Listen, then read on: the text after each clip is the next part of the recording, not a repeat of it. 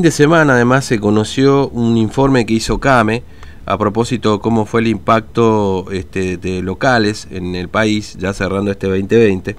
Dos datos. En principio, en el caso de los porcentajes de locales a la calle que están cerrados, en Formosa eh, se estima un 12,2%, esto a diciembre del 2020, este informe elaborado por CAME. Pero después, bueno, hay un concepto que ahí Formosa con el 12,2 está entre el lote digamos, no, no de los más bajos de todo, pero está a la mitad, la mitad para abajo, ¿no?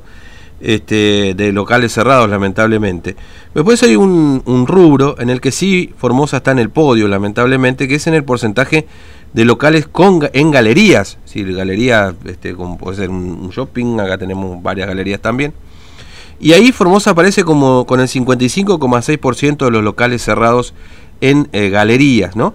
Y uno de los locales que se puede considerar que está cerrado este, en galería, que fue el impacto mayor que ha tenido Formosa, es por ejemplo la zona del Paseo del Puerto, ¿no? Este, y por eso vamos a conversar con el ingeniero Luis Shatner, que es propietario ahí y, y responsable del, del, Paseo del Puerto. Eh, ingeniero Shatner, ¿cómo le va? Buen día, Fernando lo saluda, ¿cómo está usted? Buen día, bien, bien gracias. Bien, buen día, gracias por atendernos. Bueno, mire, estaba, estaba, recién leyendo y compartiendo con los oyentes este informe de CAME donde coloca Formosa con el 55% de locales en galerías cerrados. Definición que les puede caber a ustedes, digamos, como paseo como paseo del puerto, ¿no? Eh, sí, en realidad, eh, ya claro, el nombre real es el Mercado del Puerto. Mercado del Puerto, Mercado del Puerto, ahí, ahí está. Del puerto de, la calle Grande. Claro, claro. No sé bien en qué se basa esa, esa estadística, mm. pero por ejemplo en el caso nuestro, que tenemos eh, en galería aproximadamente más de 100 locales mm. y 200 familias que, que viven de eso entre comerciantes y, y, y empleados. Sí. Eh, nosotros estamos eh, llegando ya al décimo mes de clausura mm. del 16 de marzo. Y lo mismo pasa con otros otras galerías. Sí. Y, si bien lo que más nos llama la atención es una suerte de falta de equidad, mm. porque desde el, el, el inicio de la cuarentena, por ejemplo, las galerías comerciales que están en los hipermercados, sí. como Carrefour, como Changomat, nunca cerraron. Mm.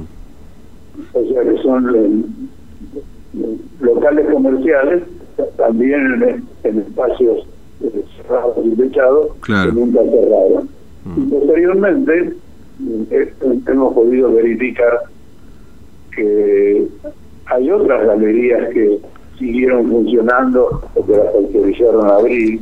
Por ejemplo, la última que hemos verificado es una galería que está en el barrio Guadalupe.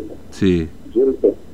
Y, bueno, así que no, no, no entendemos muy bien a, a, qué se debe esta, mm. entre comillas, selección, pero confiamos que en algún momento se pueda abrir porque realmente el perjuicio es muy grande. Particularmente nosotros estamos instalados en la zona de llamada al mercadito paraguayo, sí. que la municipalidad pudo ordenar mm. y sacar de las veredas todo ese colgadero de ropa. Pero actualmente estamos rodeados por pequeños y pequeñísimos locales comerciales eh, y el nuestro sigue clausurado claro. sin ningún justificativo. Mm. Ah, ah, hemos, eh, hemos presentado ya sí. varios protocolos pero es imposible hablar con nadie o ser recibido. Claro. Así que estamos en la dulce espera. Mm. Eh, eh, claro, y, inclusive eh, Yarnen ha pasado una fecha importante que es la Navidad para las ventas, por ejemplo, ¿no? Es, es la Navidad, de hecho, es el, eh, la fecha de ventas, ¿no? Y sobre todo en este sector, que básicamente es un sector que está vinculado a la ropería y demás, digamos, este es un sector fuerte en este sentido, digamos.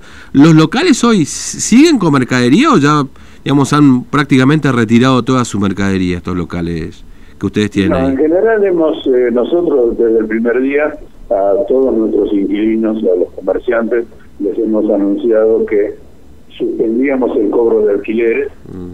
pero tenían que seguir pagando las expensas, claro. que son los gastos de electricidad, vigilancia. Eh, la mayoría de la gente ha ido retirando de a poco su, sus mercaderías y la, la, van vendiendo seguramente en las veredas del circuito 5, mm. porque en, la zona céntrica no, no puede. Pero eh, con una gran preocupación porque los alquileres comunes de locales a la calle son altísimos. Mm. Y nosotros hemos aplicado un concepto que lo aplicamos también en las oficinas centrales, eh, que lo llamamos que son cuna de empresas, mm. porque por las condiciones de, del, alquiler con contratos muy, muy accesibles, sin garantía, mm. el pago diario del alquiler, que pues, eh, cosa que facilita muchísimo al que te quiere iniciar. Claro.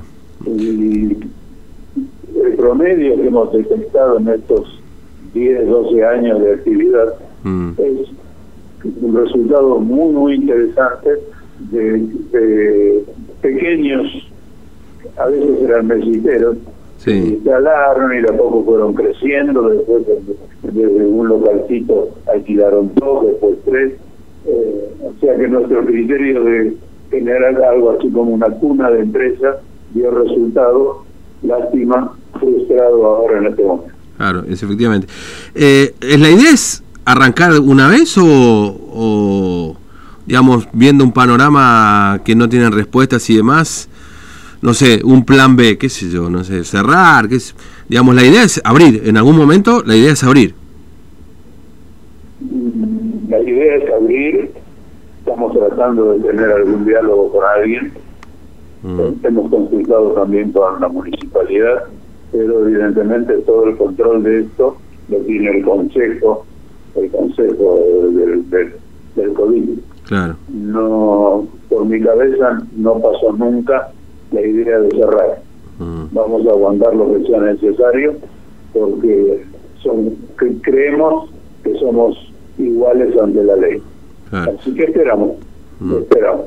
En mm. algún momento tiene que llegar esa autorización justificando la demora. Claro. Eh, ingeniero Chaton, le agradezco mucho su tiempo, ha sido muy amable. Gracias por atendernos. ¿eh?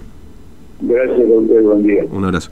Bueno, Luis Ande, propietario de paseo del, mercado del puerto, así se denomina, y que está este, uno de los lugares con, con 100 puestos ahí en la zona del mercadito, que obviamente